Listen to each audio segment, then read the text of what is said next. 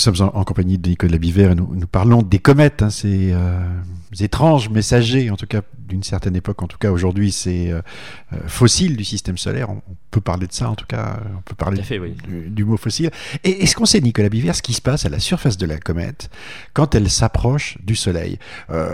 L'idée fondre, qu'est-ce que ça signifie si on était à la surface qu'ont vu les sondes? Alors on se pose encore beaucoup de questions. Euh, les sondes, pour l'instant, n'ont fait que des, des, des, instantanés de la surface d'une d'une comète.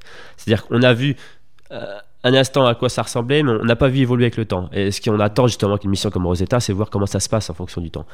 Euh, ce qu'on a remarqué, et ce qui nous a surpris, c'est qu'il y a très peu ou pratiquement pas de glace à la surface. Donc ce qu'on pense, c'est que et ce qui a montré en partie quand même la, la mission Deep Impact, c'est qu'il y a de la glace d'eau, mais probablement un peu en profondeur, sous une couche euh, de, qui fait que quelques centimètres à un mètre d'épaisseur.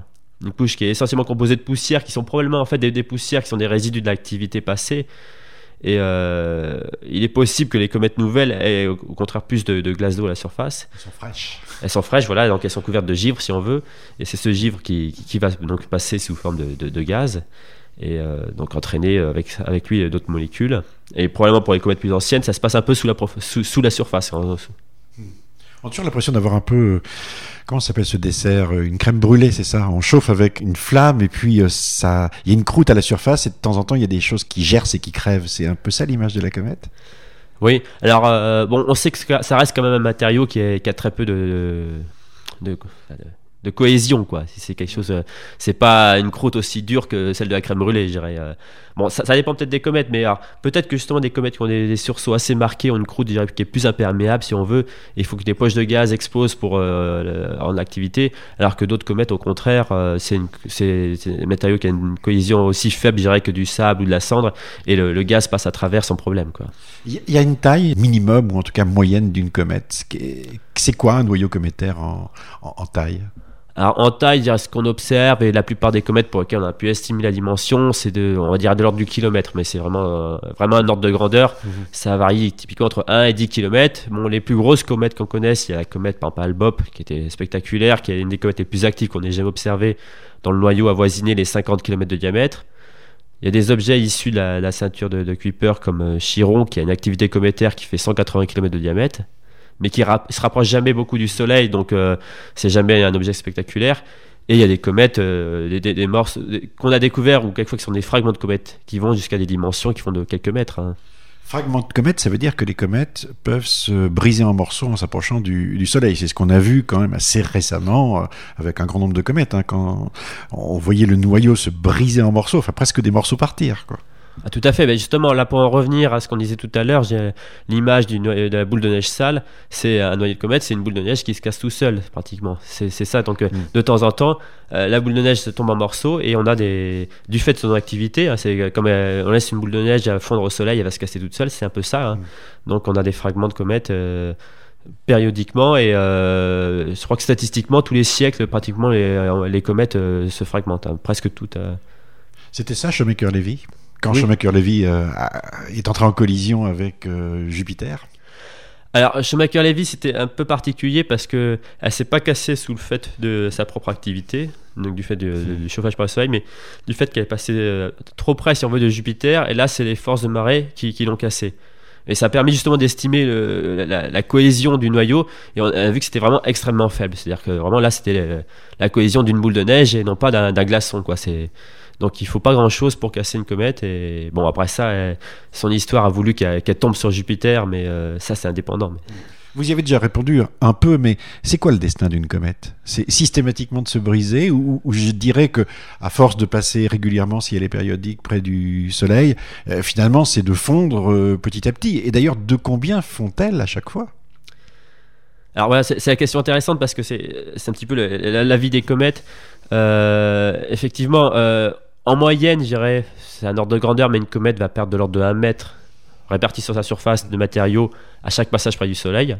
Bon, quand je dis 1 mètre, ça peut varier entre 10 cm et 5 mètres suivant les comètes. Pour une comète qui fait de l'ordre, euh, mettons, on va dire 10 km de diamètre, 1 mètre, on fait le calcul, ça fait quoi? Ça fait 10 euh, 000 passages près du Soleil.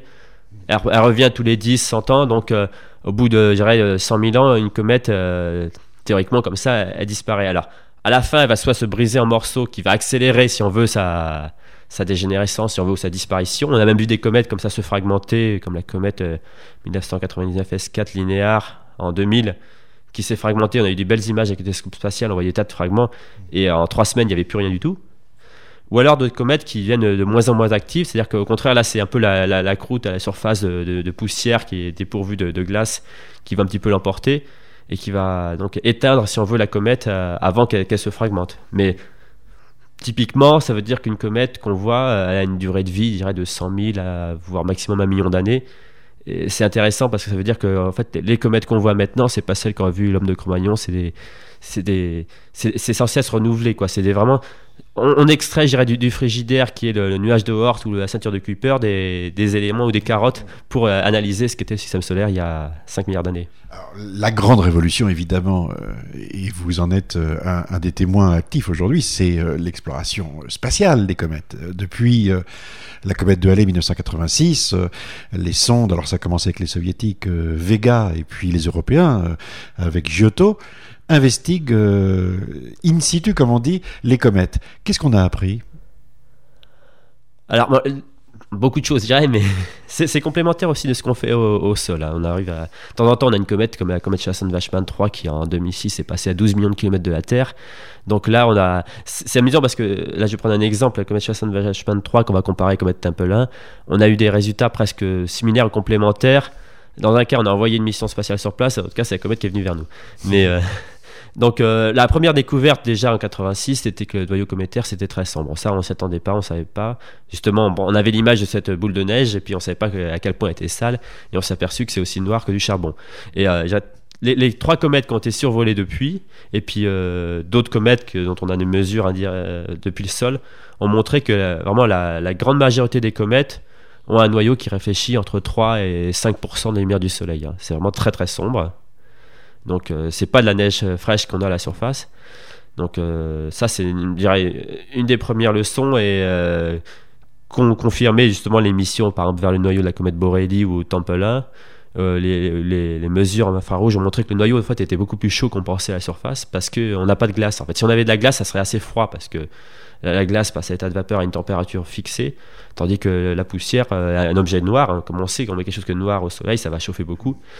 on observe donc ce qui est un peu surprenant, c'est que le noyau d'une comète, c'est sombre, c'est chaud, plus chaud qu'on pourrait le penser.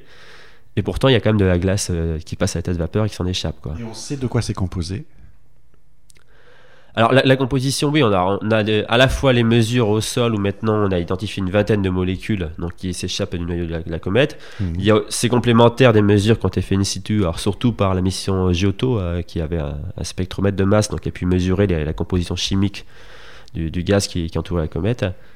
Avec quelques mesures avec les, autres sondes spatiales étaient moins équipées. Donc, par contre, elle, Rosetta fera beaucoup de choses euh, de ce point de vue-là.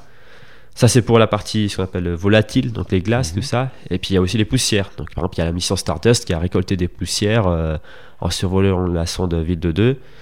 Et maintenant, on sait un peu mieux de quoi sont composées donc ces poussières. c'est ce qu'on appelle les, c'est essentiellement des silicates. Hein. c'est comme des, grains de sable. Hein. c'est des composés qui contiennent euh, du fer, du magnésium et de, la silice, hein, mmh. SiO2. C'est... Est-ce qu'on peut dire, comme pour les planètes, finalement, les comètes toutes parentes, mais en même temps toutes différentes? C'est-à-dire que dans chaque comète, il y a une signature particulière. Tout à fait. C'est, exactement ça. À chaque fois qu'on observe une comète, on a, on a une composition, bah, pour la composition chimique qui est plus ma spécialité. Euh, jusqu'à présent, je dirais, on n'a jamais observé deux comètes avec la même composition. Et pourtant, euh, en moyenne, elles réagissent un peu de la même manière. La composition n'a pas des différences énormes. Si on compare par exemple la composition euh, d'une molécule par rapport à une autre, enfin ce qu'on appelle l'abondance relative dans les comètes, même si ça varie d'un facteur 10 euh, sur l'ensemble des comètes, ça reste quand même relativement différent de ce qu'on observe par exemple dans le milieu interstellaire ailleurs. C'est quand même spécifique aux comètes. Quoi. On y trouve des molécules complexes Alors plus une molécule est complexe, plus elle est difficile à détecter. Alors, les, les, les, molécules les, les plus longues, c'est celles qu'on a pu mesurer plutôt au laboratoire, par exemple pour les, des chaînes carbonées qui ont été observées à partir des échantillons de Stardust. Par contre, à distance, euh, la plus grosse molécule qu'on ait détectée, euh, là, on a détecté en radio, a fait 10 atomes. C'est euh, ce qu'on appelle enfin, l'éthylène glycol ou l'antigel qu'on met dans, justement, par les temps qui courent dans, dans les molécules. L'antigel dans les comètes Voilà. c'est la molécule la plus complexe qu'on ait détectée dans la comète Albop parce qu'il fallait qu'il y ait une grosse activité pour détecter des Mais il y a certainement des molécules bien plus complexes, hein, des, peut-être même des acides aminés, mais euh, il faut, euh, plus la molécule est complexe, en général, moins il y en a, moins elle est abondante, et plus son, son, son émission est, diluée dans, tout le spectre, donc plus elle est difficile à, détecter. Est-ce que les comètes sont, des, sont inactives, entre guillemets? C'est-à-dire, est-ce que ce sont des objets qui ont euh, vécu et euh, qui n'ont plus d'activité, ou est-ce qu'il existe une chimie cométaire euh, toujours active et qu'on observe? Alors, a priori, non. Les, comètes sont, sont pratiquement, euh, dirais, intactes depuis la formation du système solaire. C'est-à-dire que, bon, elles sont formées donc par la, l'agrégation de, différentes molécules, enfin, lorsque la nébuleuse s'est refroidie, euh, enfin, elles sont formées à des distances relativement euh, lointaines du Soleil. Donc, il y a la glace d'eau qui a piégé toutes ces molécules, hein, qui étaient justement, c'est un petit peu, elles ont figé un petit peu l'environnement de la formation des planètes il y a donc 4,56 milliards d'années. Et depuis, comme elles sont restées euh, pendant ces 4,5 milliards d'années euh, à des distances assez lointaines, hein, que ce soit dans le nuage euh, de la ceinture de Kuiper, quand on est à plus de 30 unités astronomiques du, Soleil, ou dans le nuage de Oort, donc à, près de 50 unités astronomiques du Soleil, les températures elles, elles, au maximum de, 30 Kelvin jusqu'à même pas 10 Kelvin, et à ces températures-là, il, ne se passe plus rien. Alors, il y a peut-être une au début, en fait, on pense quand elles sont formées, euh, pour les plus grosses, hein, euh, probablement les, les plus gros noyaux cométaires sont peut-être les objets de la ceinture de Kuiper qui font jusqu'à 1000 km de diamètre. Il y a peut-être ce qu'on appelle une différenciation, c'est-à-dire que euh, une énergie liée à la masse, liée à certaines activités radioactives, notamment de l'aluminium 26, on libère un peu de chaleur qui fait que peut-être dans certaines comètes il y a eu une phase liquide à l'intérieur, hein, comme on a peut-être souvent cela dans ce moment, satellite de Saturne. Et là, il y a un petit peu de chimie qui s'est passé là-dedans. Mais euh, cette activité a, duré pendant les peut-être premières euh, centaines maximum de millions d'années. Et depuis, tout est glacé, tout est figé. Et donc, ça n'évolue plus. maintenant, on observe une comète, euh, c'est un échantillon intact de la formation du système solaire. Qu'est-ce qu'on apprend justement de cette euh, matière qui était à l'origine du système solaire? Parce que on dit souvent, c'est une très belle image, hein, que euh, la comète c'est un peu la pierre de Rosette hein, du, système solaire. Ça doit nous aider à comprendre comment ça s'est formé. on a l'impression en vous écoutant que si elles sont toutes différentes, le puzzle doit être euh, extrêmement compliqué euh, à, réunir, puisque en fait, c'est pas un matériau homogène, semble-t-il. Donc, qu'est-ce qu'on apprend et en quoi ça contraint les modèles de formation du système solaire? Alors, on s'attend à ce qu'elle soit éventuellement différente parce que la composition de la nébuleuse dans laquelle est née les, les planètes n'était pas la même en tout point. Donc, ce qu'on pense, c'est que justement, cette différence de composition et justement d'observer des comètes qui sont plus riches, ce qu'on appelle en éléments volatiles, ça, par exemple le monoxyde de carbone, le méthane, des molécules qui s'échappent très facilement, euh, il y en a plus dans certaines comètes que dans d'autres. On se dit probablement que ces comètes qui sont plus riches en éléments volatiles, ce sont des comètes qui sont formées plus loin du Soleil, parce qu'il a fallu des températures plus froides pour les piéger, tandis que celles qui étaient plus proches du Soleil, au niveau de Jupiter, sont, moins riches. Donc euh, là, on, on, échantillonne. La difficulté, c'est de, de, trouver une autre voie pour euh, déterminer où sont formées les comètes pour dire bon, cette comète-là s'est formée à cette tête des distances du Soleil pour une raison X ou Y, et on mesure une telle composition, donc la composition du système solaire était la telle à, tel endroit. Alors bon, il y, a plusieurs traceurs, hein, donc euh, il y a, on a la composition chimique, après ça, on a, pour certaines molécules, on a aussi des propriétés qui sont liées à la molécule, comme ce qu'on appelle d'une part les rapports isotopiques, donc le, plus euh, important, c'est ce qu'on appelle le, rapport deutérium sur hydrogène dans l'eau. C'est-à-dire que l'hydrogène, il y a deux formes. Il y a la forme euh, simple classique qu'on trouve euh, partout, qui est un proton avec un électron autour, et puis la forme deutérium, on a rajouté un neutron dans le noyau. Donc si on veut l'hydrogène lourd, et lui, donc, il y en a, il y en a beaucoup moins que l'hydrogène léger, mais bon, ça représente alors, euh, je c'est un 5 millième, euh, je crois, dans, les océans terrestres. Et puis, dans, les comètes, on observe quasiment deux fois plus. Donc, ça, c'est une, des premières énigmes d'ailleurs. Bon, donc, euh, et, mais par contre, dans Jupiter, l'atmosphère de Jupiter, il y en a beaucoup moins de deutérium. C'est-à-dire qu'on est encore. j'ai donné un chiffre comme ça, mais je crois que c'est l'heure du 30 millième. C'est-à-dire y a un, atome de deutérium pour 30 000 atomes d'hydrogène. Donc, bon, là, là, il y a un petit peu de la chimie qui s'est passée dans le système solaire qui est un petit peu complexe. C'est-à-dire que euh, dans Jupiter, c'est le deutérium qu'on trouve surtout dans l'hydrogène, alors que sur la Terre et dans les comètes, c'est dans l'eau. Mais euh, tout ça, ça nous apprend un petit peu aussi. Ça, contraint les modèles, justement, qui vont dire quelle est la chimie qui s'est passée dans le système solaire, pour euh, dire cette comète, si justement on observe un rapport qui est le même que sur Terre ou qui est deux fois plus ou trois fois plus que sur Terre, elle s'est peut-être formée des endroits différents. Donc vous établissez en fait une carte spatio-chimique, si je puis dire, de, la distribution des éléments chimiques dans, le système solaire primitif. Voilà, c'est-à-dire qu'on a, on a différents traceurs, donc je dis parler des rapports de, donc, deutérium sur hydrogène, donc on a des rapports isotopiques pour d'autres molécules aussi. Après, ça, il y a des choses qui sont un petit peu plus compliquées, qui sont ce qu'on appelle le rapport ortho sur para, qui sont, euh, quand on retrouve sur plusieurs molécules, toutes les molécules qui ont au moins deux atomes d'hydrogène, on peut avoir ça, qui vont nous dire aussi que cette molécule a été fabriquée à telle température. Ça, c'est des choses qui, a priori, n'ont pas évolué depuis la formation des, des, comètes. Mmh. Donc, on peut mesurer ça pour des molécules comme le méthanol, comme, les, euh, comme l'eau, comme l'ammoniac, comme le, méthane, tout ça. Donc, euh, et, donc ça, c'est des contraintes puis sur la température de formation. Donc on a des modèles qui vont nous dire que bon, la température dans la nébuleuse euh, primitive était tant à telle distance, telle à telle distance.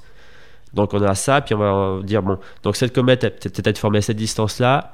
En plus, elle a cette composition chimique-là. Donc on sait qu'il y avait telle molécule qui était plus abondante à cet endroit-là ou à cet endroit-là. Bon, c'est assez compliqué, il faut faire tourner des modèles. Mm. Souvent, les observations nouvelles remettent en cause certains modèles, mais bon, c'est passionnant. Quoi. oui, vous les faites bien parler, les comètes, quand même.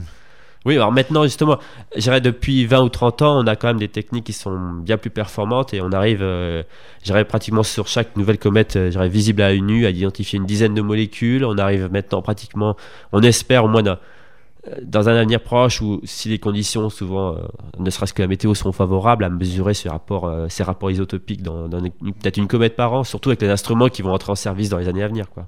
Combien on en connaît de comètes aujourd'hui Utilisables, entre guillemets, pour, euh, pour l'astronomie? C'est-à-dire euh, qu'on peut investiguer vraiment voilà, on va faire un peu une proportion. Je crois qu'on a estimé que le nombre total de comètes qui ont été identifiées approche les 3000 depuis qu'on les hommes les observent. Alors sur ces 3000 comètes, il y en a la grande majorité euh, qui sont des comètes qui sont passées qu'une seule fois près du Soleil. actuellement, on a répertorié un peu plus de pratiquement 210 comètes qui reviennent périodiquement. Et euh, malheureusement, nous, pour avoir vraiment des, informations euh, précises sur les comètes, on s'intéresse peut-être à la, aux deux ou trois comètes par an qui atteignent, en gros, pour donner un ordre de grandeur, la, visibilité soit à l'œil nu, soit aux jumelles. Quoi. Il faut que ces comètes soient aussi brillantes que ça, c'est-à-dire qu'elles soient suffisamment actives pour qu'on puisse euh, détecter euh, suffisamment de, de, molécules et autres choses pour avoir des informations scientifiques. Qu'est-ce qu'il vous faut? Qu'elle passe près, qu'elle soit brillante, qu'elle soit fraîche, pour avoir de l'information de haute qualité? Bah, Si on veut résumer rapidement, je dirais, si une comète est visible à l'œil nu, on pourra obtenir des choses intéressantes. Alors, visible à l'œil nu, ça veut dire qu'elle passe suffisamment près du Soleil pour être active, donc il faut qu'il y ait beaucoup de gaz qui s'en échappe, et puis près de la Terre aussi pour qu'elle soit brillante, et pour nous aussi, on a besoin qu'elle soit... Alors après ça, il y a des petites subtilités, ça dépend des techniques, c'est-à-dire que en radioastronomie, on a l'avantage parfois qu'on peut observer une comète tout près du Soleil. Ça nous est arrivé d'observer des comètes à 5 degrés du Soleil. Donc, elle, il y en a qui n'étaient peut-être pas visibles à l'œil nu, mais euh, elles auraient été visibles à l'œil nu si le Soleil n'avait pas été là. Par contre, il y a d'autres techniques euh, en visible ou en infrarouge qui ne permettent pas d'observer tout près du Soleil. Donc, euh, c'est quel est le mécanisme qui se met en place euh, dans la communauté professionnelle et amateur? D'ailleurs, quand une comète est signalée, on se dit elle est belle. Comment ça fonctionne Qui pointe quoi Quels instruments C'est une vraie communauté? Alors c'est une communauté, je ceux qui étudient les comètes qui est, pas très grande. Alors, dans le monde, on est peut-être au maximum, je un millier du point de vue scientifique, peut-être plus du point de vue amateur s'intéresser. Et on est souvent un petit peu à se battre contre les autres astronomes pour pouvoir observer nos comètes parce que on a à la fois, il y a l'intérêt d'observer des objets qui, sont pleins de suspense, parce que c'est une comète, c'est très imprévisible, mais d'un autre côté, c'est pas pratique pour planifier les observations. Donc on bouscule un petit peu les programmes. Alors, euh, Bon, il y a des comètes. L'avantage maintenant des, des, des, des, qui découvrent des comètes longtemps à l'avance, c'est qu'on peut prévoir assez longtemps à l'avance euh, d'observer les comètes. Là, par exemple, en février prochain, je vais observer une comète euh, qui a été découverte euh, voici plus d'un an.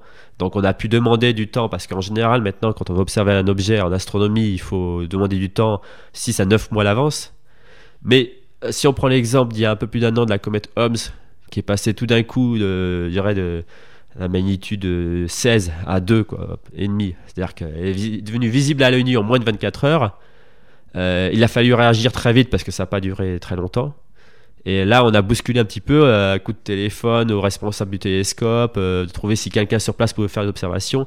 Et en à peine 24 heures, 36 heures, on a réussi à avoir des premières observations. Quoi. Mais il faut déjà avoir une, une expérience, connaître un peu l'instrument, le personnel, euh, avoir prouvé un petit peu son- sa capacité à tirer les résultats scientifiques pour faire ça. Quoi. De, de quels instruments vous parlez, par exemple? Euh, Ce que vous allez observer, c'est quel télescope?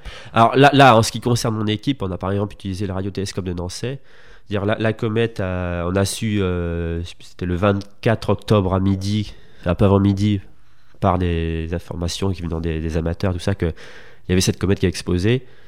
Et euh, donc le, le lendemain à midi, parce que c'était à midi qu'on pouvait l'observer avec le radiotélescope de Nancy, on, l'a détecté euh, et dans la soirée du lendemain, donc le, le 25 au soir, dans la nuit du 25 au 26, on a pu l'observer avec le radiotélescope de 30 mètres qui était en Espagne en ayant euh, passé des coups de fil et tout ça. C'est- C'est mobilisation immédiate. Et, et il a fallu réagir très rapidement parce que trois jours après, euh, la quantité de gaz qui s'échappait du noyau de la comète avait été divisée par 10. Donc euh, il ne s'agit pas de dire bon bah on vous donnera du temps la semaine prochaine parce que ça sera trop tard. C'est pas une science très au point, la prédiction de la de l'éclat d'une comète ou en tout cas de son activité. On s'est rendu compte que parfois on annonçait de très belles choses puis il se passait rien. Puis euh, certaines comètes qui étaient tout à fait anecdotiques devenaient d'un coup euh, extrêmement brillantes. Là, la prévision n'est pas facile à faire. Voilà, bah, je dis que c'est c'est un petit peu aussi difficile que prévoir la météo à une semaine à l'avance. Ouais. C'est il y a des comètes qui ont un comportement régulier, c'est-à-dire que surtout les comètes périodiques, parce que les comètes périodiques qu'on voit revenir tous les 6-7 ans, on commence à connaître un peu leur comportement. Il y en a, euh, on peut prendre l'exemple de la comète d'Arès qui est passée euh, l'été dernier, qui est une comète très particulière parce que son maximum de luminosité a lieu euh, un mois après qu'elle passe au plus près du, du Soleil. Et un mois avant, elle est euh, 100 fois plus faible. Et on a observé ça à chaque passage près du Soleil. Donc là, on peut prévoir à se tromper de peut-être moins d'un facteur 2 ou 3 sur sa luminosité à l'avance. Mais il y a d'autres comètes, euh, même des comètes périodiques. On peut l'exemple d'une autre comète qui a un nom un peu compliqué, la Tuttle Giacomini Kresak, qui a la particularité d'avoir des sursauts très importants, imprévisibles, mais assez, assez souvent. Le dernier passage, il n'y a eu aucun sursaut, mais le précédent, il y avait un, un sursaut de 4-5 magnitudes, et puis euh, quelques années avant, il y a eu un moment, elle est passée visible à l'œil nu en, en 24 heures aussi. Donc, euh, bon, il y, a- une moyenne un petit peu de, pour prévoir un modèle moyen, si on veut, pour prévoir la d'une comète, mais on sait très bien qu'il y a une incertitude importante. Et souvent, il y a autant de mauvaises surprises que de bonnes surprises aussi.